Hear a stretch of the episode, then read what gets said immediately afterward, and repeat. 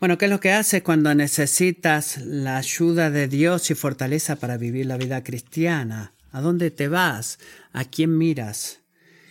¿A qué, qué es lo que tratas de alcanzar? Es fácil caminar como cristiano cuando las cosas están siempre bien, y se ve todo como un jardín de rosas, pero cuando las cosas están difíciles a menudo necesitamos ayuda, así que ¿a quién te inclinas? ¿Hacia dónde vas? Como cristianos hay tiempos de dificultad, desafiantes, que, tensan nuestra vida, como la crisis, eh, crisis financieras, emocionales, de salud, enfermedad, muerta de familiares o amigos, rechazo por, por causa del Evangelio. Regularmente somos bombardeados con filosofías que tientan a, a quitarnos nuestra fe, así como la iglesia de Colosas. Eh, a menudo eh, nos llevan más allá de nuestro punto límite de quebrantamiento y es ahí donde nos preguntamos hacia dónde vamos. Bueno, si, estudian, si estudiaron la Biblia, no va a ser sorpresa para ustedes que el apóstol Pablo va a ir a la oración y a la escritura para ser recordado de la verdad de Cristo. En el texto de hoy tenemos una oración de Pablo en donde él específicamente ora por cosas que nos fortalezcan para vivir con poder santo y sabiduría, incluso en medio de la prueba, la tentación y dificultad.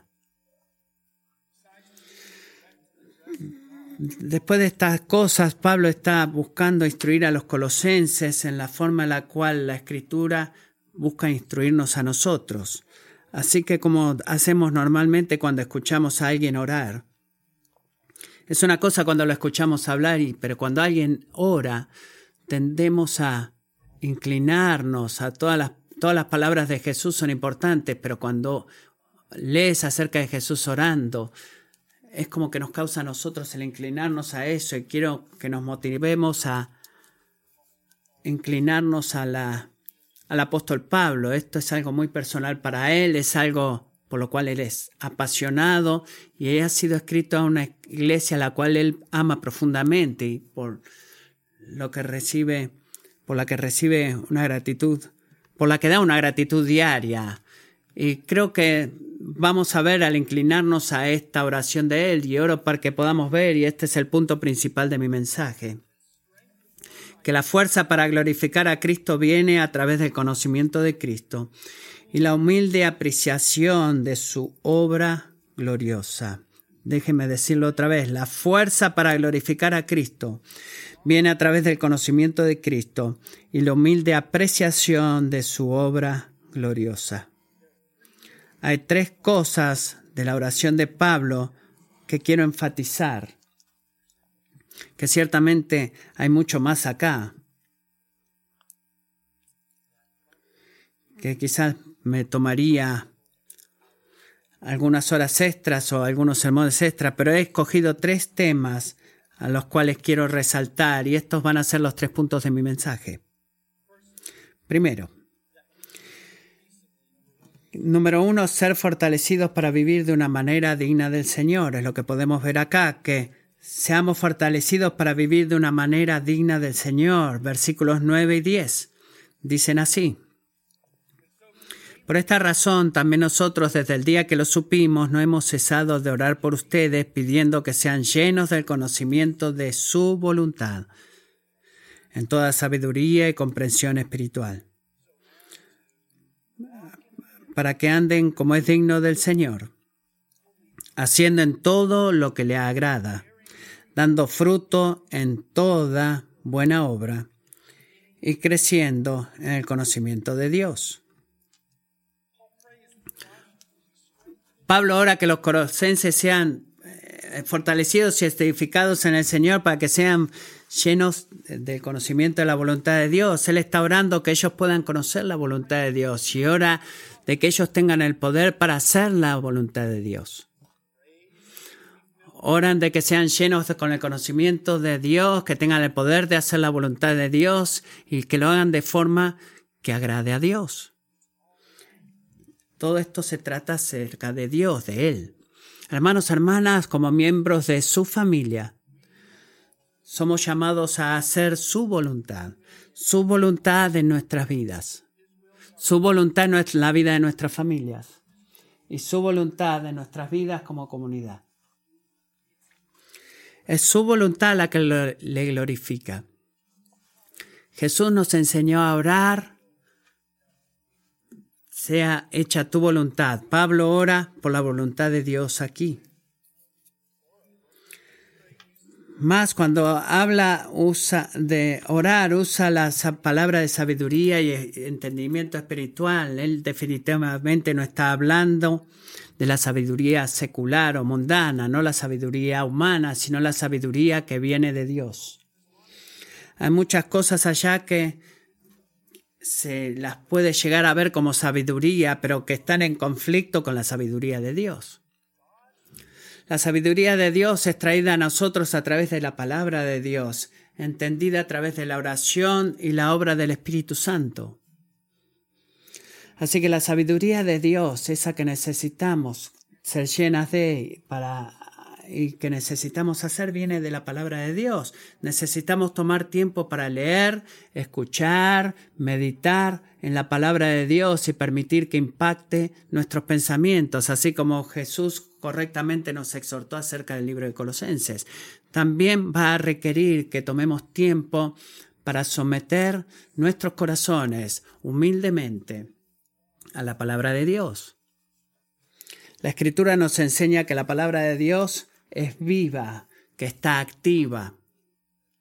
Es crítico que sometamos nuestros corazones y mentes a ella y mientras lo hacemos, mientras nos apropiamos perdón, de la verdad de la palabra de Dios en nuestras vidas, vamos a dar fruto para la gloria de Dios, así como lo dice en el versículo 10 dando fruto en toda buena obra, cuando, en lo que sea que Dios nos llame a hacer, que podamos dar fruto para su gloria. Hermanos, hermanas, el estudio de la palabra de Dios no es opcional, es algo que, que es requerido para poder conocer la voluntad de Dios.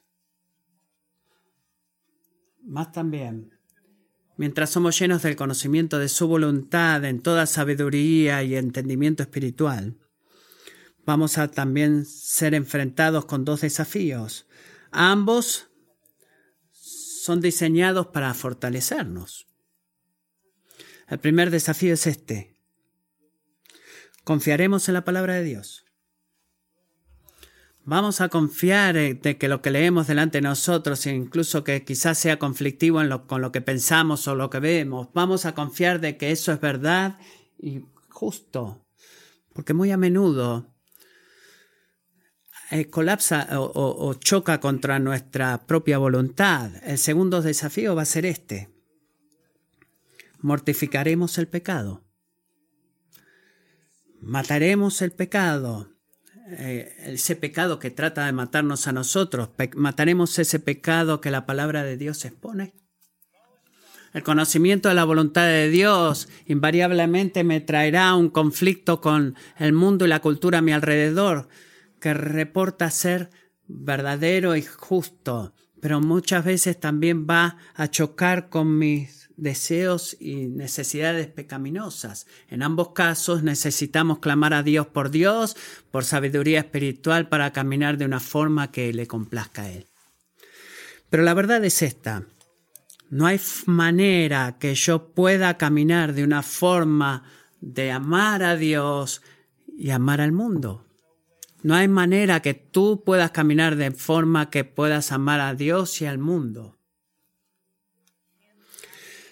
No podemos activamente abrazar los eh, pensamientos, actitudes y prácticas que complacen a Dios y al mismo tiempo abrazar estas normas culturales pecaminosas, sus actitudes, sus creencias, sus prácticas que, que están en conflicto con el carácter de Dios. Y diariamente somos bombardeados con eso ya sea por la cultura en la que vivimos o los medios de comunicación o la era en la que vivimos, somos bombardeados diariamente. A veces es mi corazón el cual ataca mi fe y necesito el Espíritu Santo o necesito la ayuda del Espíritu Santo.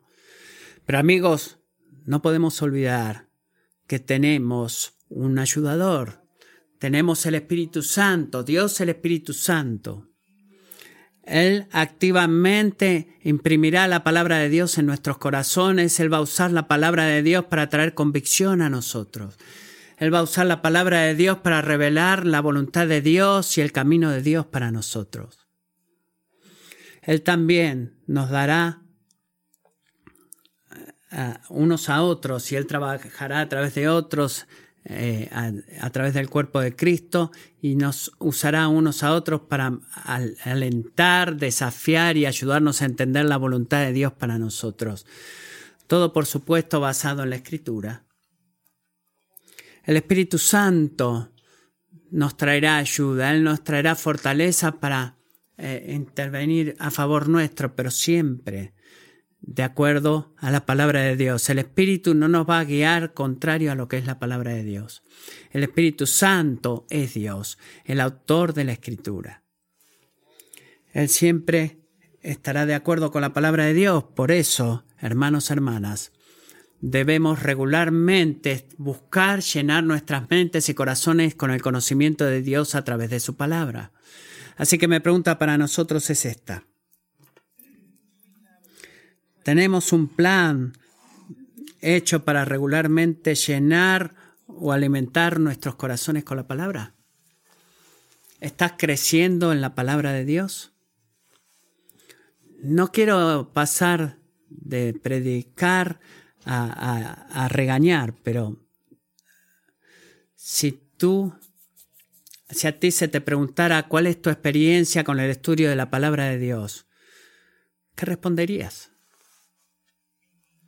Necesitamos la palabra de Dios, necesitamos estudiarlo, necesitamos tener un tiempo regular donde seamos refrescados por ella, por la palabra de Dios. Y el estudio no, no es opcional, es poderoso y necesitamos tomarnos tiempo para meditar en ella. Mucho más, hay un lugar en donde necesariamente o sea necesario donde es necesario que seamos confrontados con nuestros pensamientos, actitudes, para que sean alineados con la verdad de la palabra de Dios. Hay alguien a quien puedas ir, con quien te puedas reflejar acerca de cosas con las cuales tienes dificultades en el entendimiento de la palabra de Dios o en tu propia vida, cosas que quizás necesitan cambiar. Tienes esa persona. Y la pregunta es, ¿tú vas a esa persona? Y si es así, ¿cuándo fue la última vez que fuiste a esa persona? Gracias sean dadas a Dios que tengo una esposa que ama a Jesús más de lo que me ama a mí. Y ella desea la gloria de Dios más que mi comodidad, la cual va a traer a mí la verdad de la palabra de Dios para mi propia vida. No puedo decirle el número de veces que he sido fortalecido, animado, porque ella trajo algo a mí que era contrario a la forma en la cual yo pensaba que debía ir. Eso es un don, esa fuerza que puedo llevar delante del Señor. Cuando llevo esa exhortación delante del Señor, el Señor puede usar eso y esa es la ayuda que Dios me ha dado.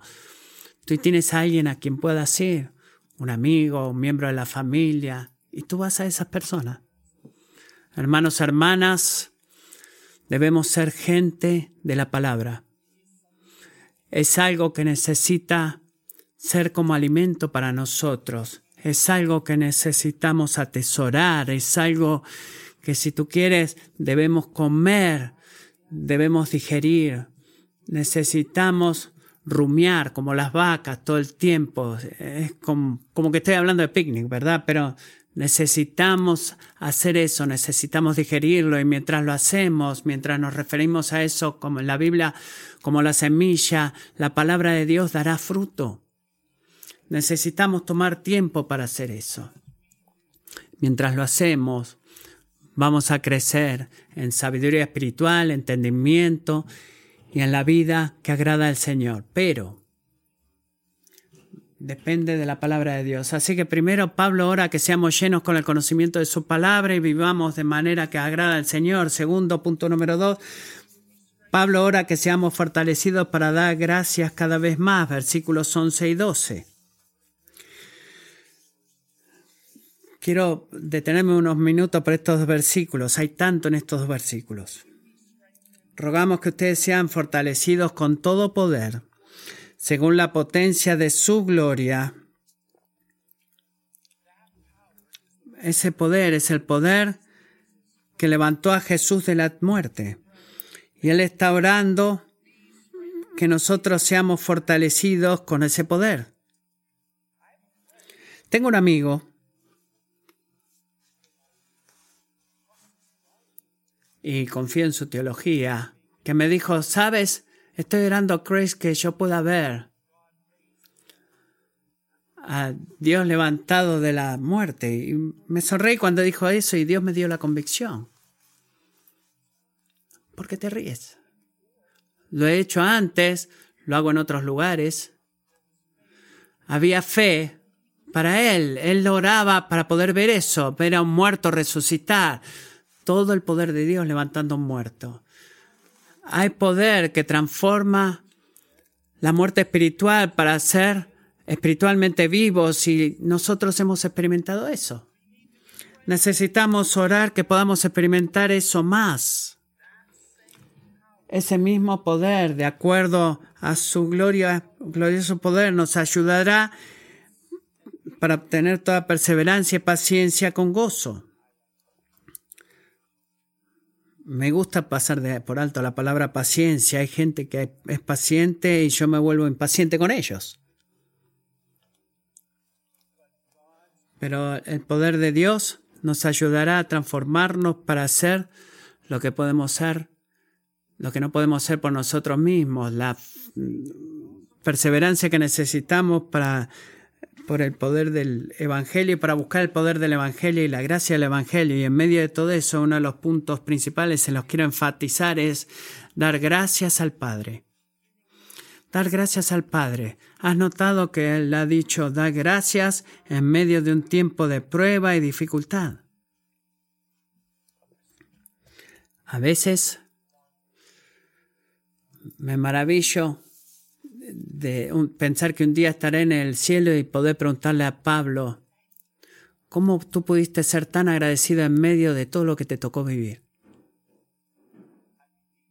Creo que es debido a que él entendió la próxima parte de este versículo, la cual dice que nos ha capacitado para compartir la herencia de los santos en la luz. ¿Quién te ha calificado? Esa palabra calificar o capacitar, bajo eso he escrito la palabra el Everest.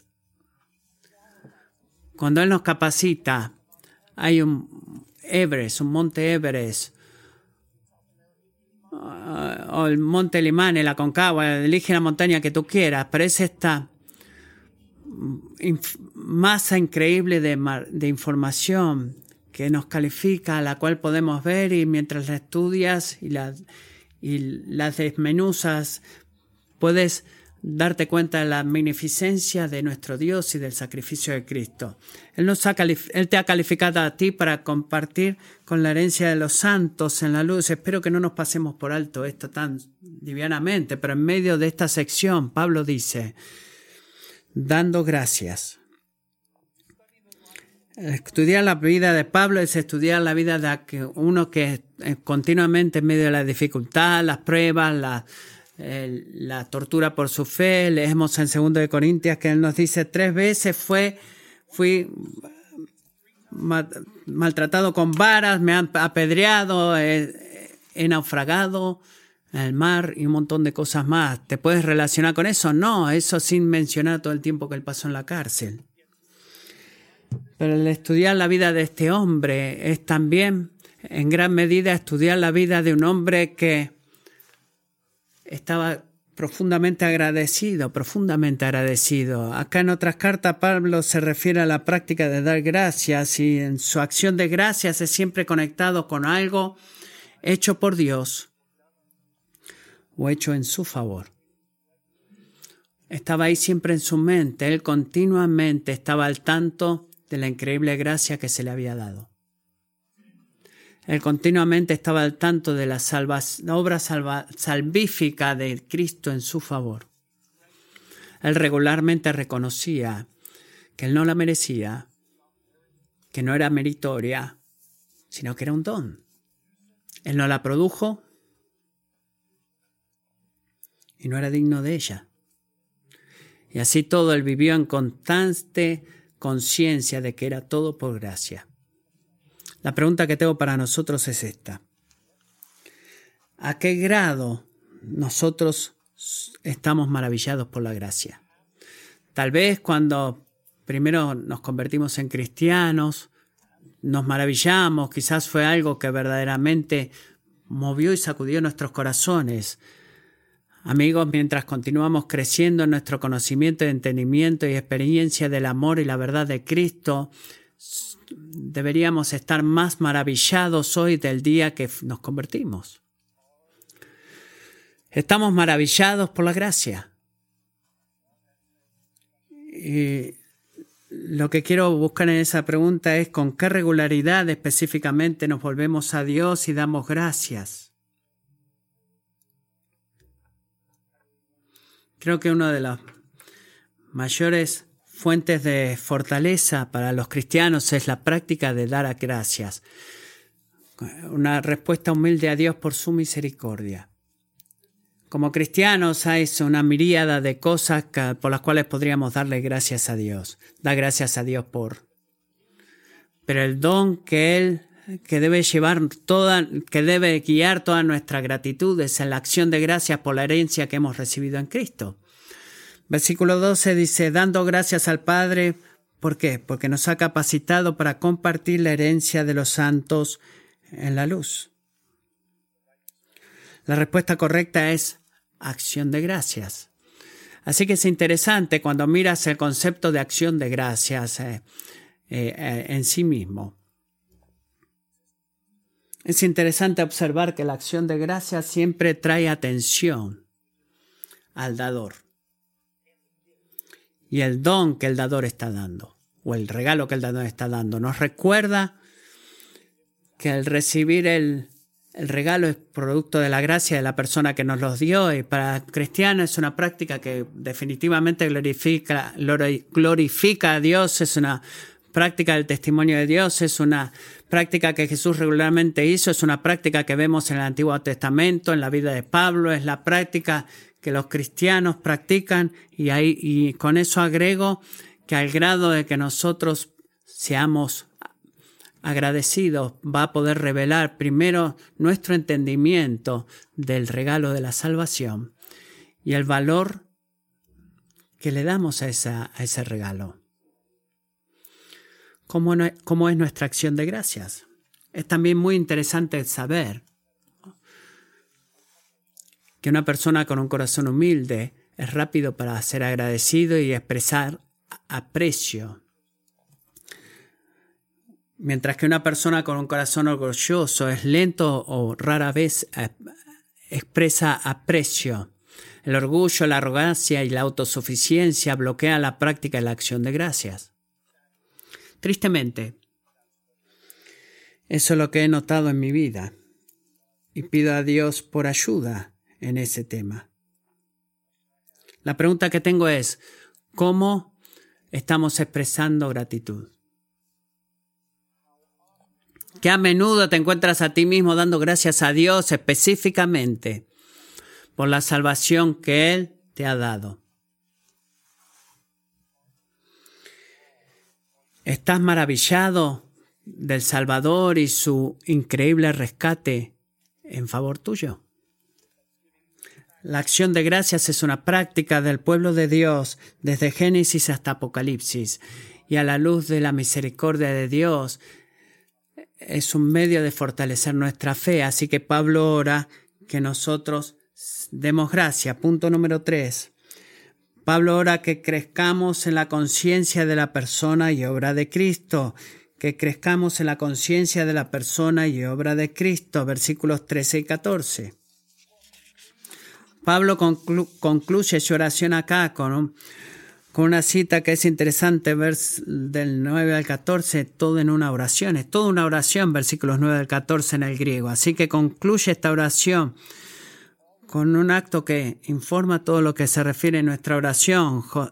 Josh mencionó el título de esta serie es Cristo sobre todas las cosas y hay parciones que hablan en esta carta acerca de la magnificencia de Cristo y su, de Cristo y su obra, pasajes donde se usaron en la iglesia primitiva como cartas y luego se usaron como parte de los credos que se escribieron más adelante. Y estos versículos 13 y 14 son parte de una misma oración y dice así, porque Él nos libró del dominio de las tinieblas y nos trasladó al reino de su Hijo amado, en quien tenemos redención, el perdón de los pecados. Amigos, va a tomar una eternidad poder entender la profundidad de estas palabras. Y lo va a tomar. Mientras comienzas a, a desglosar todo esto y empiezas a abrazar el carácter de Dios. ¿Por qué Dios haría eso? Él no tenía necesidad. ¿Por qué Él tomaría personas pecadoras para tomarlas como posesión para Él mismo y remover el pecado de esas personas? No tiene sentido fuera de lo que es su carácter no tiene sentido, ese carácter de santidad y su carácter de amor. Él nos ha librado del dominio de las tinieblas, transfiriéndonos al reino de su Hijo amado, transfiriendo en tiempo pasado, si no tomas nada más, llévate eso a casa, transferido en tiempo pasado, somos somos parte de un nuevo reino, gracias sean a Dios, un nuevo reino, pertenecemos a un nuevo reino y este pasaje quizás si lo desglosáramos más nos daría una mayor perspectiva o imagen de lo que es el amor de Dios. La terminología de esta transferencia habla de un una gran operación de rescate, una gran operación de rescate. El dominio de las tinieblas que leemos acá es también visto en el comentario de Jesús en el jardín de Getsemaní. El dominio de las tinieblas. Éramos delante de Dios en el reino, eh, vivíamos en el reino de Satanás antes de Cristo, y eso suena feo, pero es la verdad. Hemos sido rescatados, gracias sean a Dios, de ese reino de las tinieblas. Antes de la cruz. La mayor descripción del poder salvador de Dios fue en el Éxodo. Y muchos comentaristas piensan que es ahí donde lo que Pablo tenía en mente, así que quiero tomar un momento ahí en Éxodo capítulo 6, versículos 6 a 8 dice esto.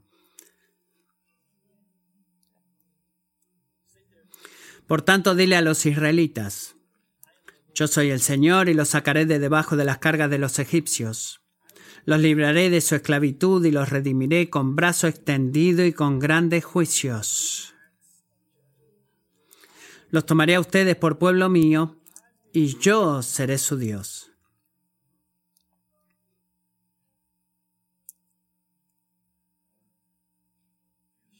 Sabrán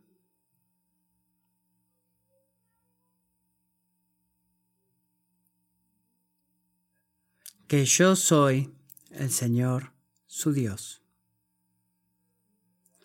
que los sacó de debajo de las cargas de los egipcios. Los traeré a la tierra que juré dar a Abraham, a Isaac y a Jacob. Y se la daré a ustedes por heredad.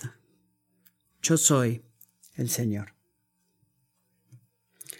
Hay algo más dulce, hermanos y hermanas, que poder pensar que ese Dios es mi Dios. Ese Dios es mi Padre. Ese Dios me ama. Ese Dios te ama. Qué dulce es la verdad. El éxodo fue un acto maravilloso de juicio, libertad, rescate y liberación. Es una historia que continuamente debería ser celebrada entre los israelitas y ser parte de su cultura y adoración. Pero amigos, era una imagen profética.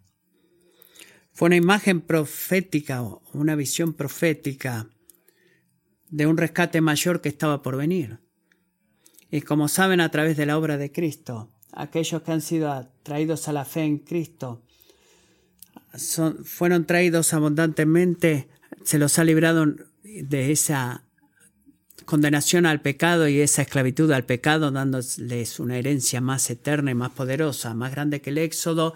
La salvación, la experiencia de la salvación es una experiencia de un acto poderoso de juicio, liberación y, rescate.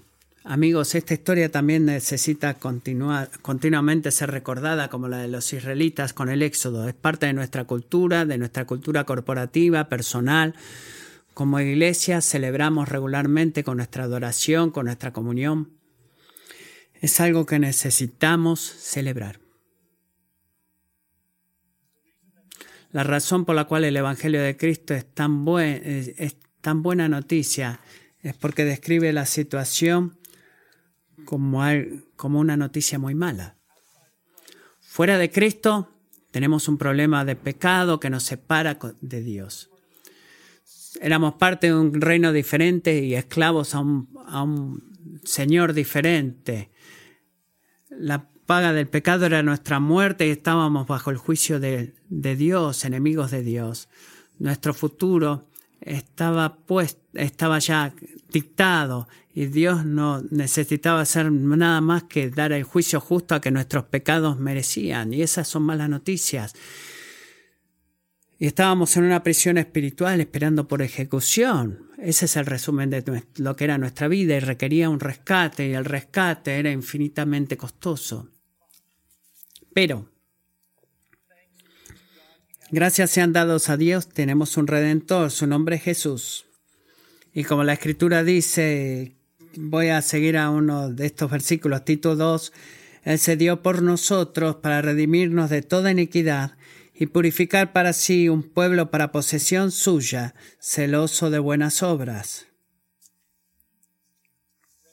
Romanos 5 del 6 al 9 dice, porque mientras aún éramos débiles, a su tiempo Cristo murió por los impíos porque difícilmente habrá alguien que muera por un justo, aunque tal vez alguno se atreva a morir por el bueno.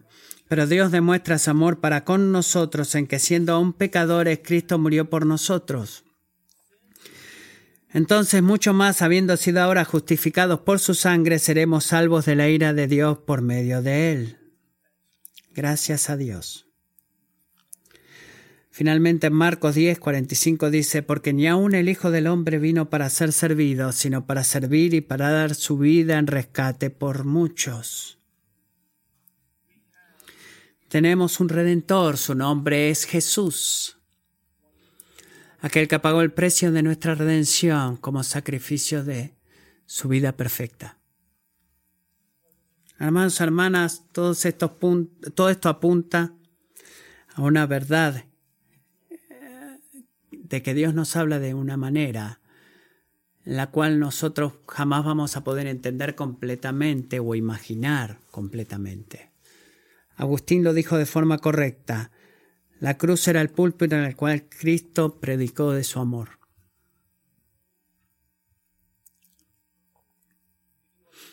Si están aquí hoy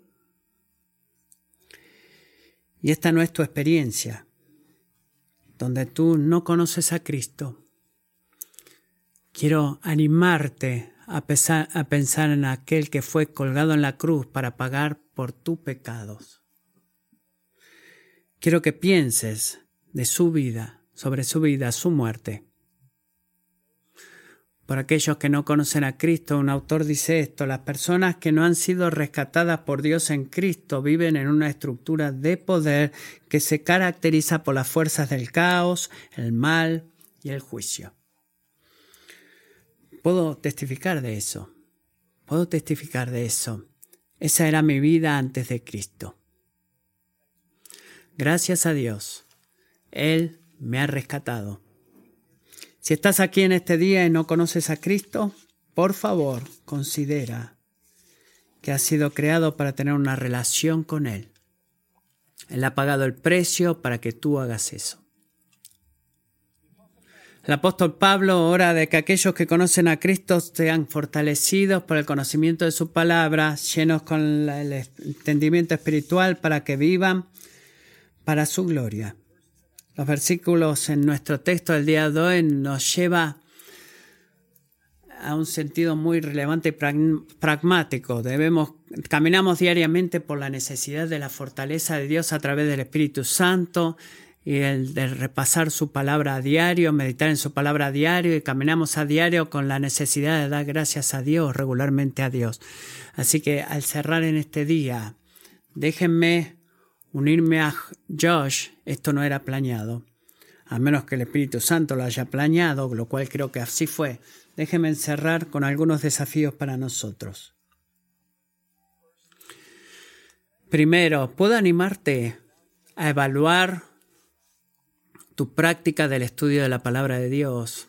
No estoy diciendo comienza de cero a tres horas al día, pero estoy diciendo que específicamente evalúes cuánto tiempo y cuál tu plan es para leer la palabra de Dios. madres con jovencitos, con pequeñitos. Es imposible que tú puedas sentarte necesariamente por un largo tiempo para poder hacer eso. La vida es tan ocupada. Mientras veo a mi hermosa hija con los nuevos desafíos de tener un bebé, puedo entender eso.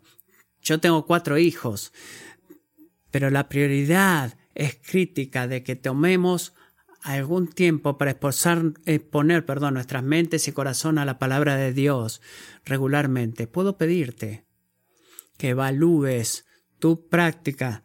Necesitamos hacerlo, necesitamos apartar un tiempo con la palabra de Dios. Segundo, puedo pedirte que evalúes tu práctica de dar gracias. Evalúes tu práctica de lo que es tu acción de gracias. He notado que la gente que es humilde, el cual yo no soy regularmente, da gracias por cosas que son hechas por ellos y a favor de ellos. Y son rápidos para poder dar gracias a Dios. Quizás pensé, sería bueno si tomamos quizás 30 días y diariamente en nuestro tiempo privado, anotemos algo por lo cual estamos agradecidos a Dios como mientras se relaciona a su obra por nosotros. Puedo animarnos a considerar nuestra práctica de acción de gracias. Y por último, podemos evaluar. ¿Estamos siendo provocados con asombro cuando pensamos acerca de la historia de la salvación? ¿Provoca en nuestros corazones un sentido de asombro y maravilla por lo que ha sido hecho? podemos chequear nuestros corazones en esa área. Estoy celoso, soy celoso de que Dios sea glorificado de acuerdo a su gloria. Eh, estoy maravillado por la obra que Él ha hecho por nosotros. Quiero que, quiero que experimentemos el gozo y el asombro por esa gracia. Puedo animarnos a que hagamos eso y practiquemos eso. Dios ha redimido un pueblo para sí mismo a través de la muerte de su Hijo. El conocimiento de eso nos lleva a ser fuertes y vivir de forma que traiga gloria a Cristo. Hermanos y hermanas, un día pronto, debido a su obra redentora en la cruz, nosotros nos uniremos a una celebración gloriosa, una celebración como nunca hemos experimentado antes, pero viene y experimentaremos una celebración en maravillados, en asombro, donde cantaremos juntos. Y le voy a dar las palabras ahora. Vamos a estar cantando por la eternidad, así que esta es una de las muchas canciones que cantaremos, pero esta canción del libro de Apocalipsis dice, cantaron un nuevo canto que decía, digno eres tú de tomar el rollo y abrir sus sellos, porque tú has sido asesinado y tú eres has rescatado a un pueblo para la gloria de Dios de toda lengua, pueblo y nación, y tú los has hecho, has hecho un reino y un, un sacerdocio para Dios y reinarán en la tierra y escuché al lado del trono y las criaturas vivas las voces de muchos ángeles, miríadas de miríadas y miles de miles, cantando con voz alta, digno es el cordero que fue asesinado para recibir poder y, y riquezas y honor y gloria y bendiciones. Y escuché cada criatura en los cielos y en la tierra y bajo la tierra, en el mar y en todo lo que está ahí diciendo a Él, quien está sentado en el trono y al Cordero, sea la bendición, el honor, la gloria y el poder, por siempre y para siempre. Y las cuatro criaturas vivientes dijeron amén, y los ancianos se postraron y le adoraron. Un día nosotros cantaremos eso junto con Él.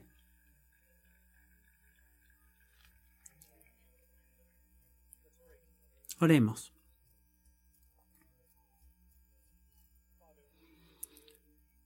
Padre, te damos gracias por tu increíble gracia por nosotros. Señor, ¿qué podemos decir más que gracias como deudores que somos? Gracias por transferirnos del reino de las tinieblas al reino de la luz, cansando que nuestras vidas crezcan más para ser tales, para vivir de una manera digna del nombre de Cristo, para traer honor, gloria